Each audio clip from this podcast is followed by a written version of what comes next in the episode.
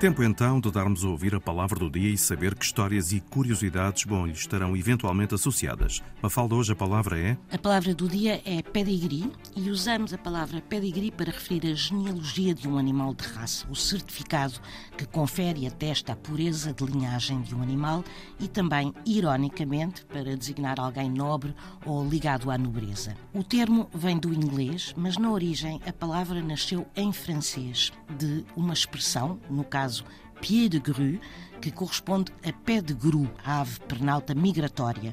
Ora, esta expressão, pé de gru, era usada para referir à árvore genealógica de um animal. Isto porquê?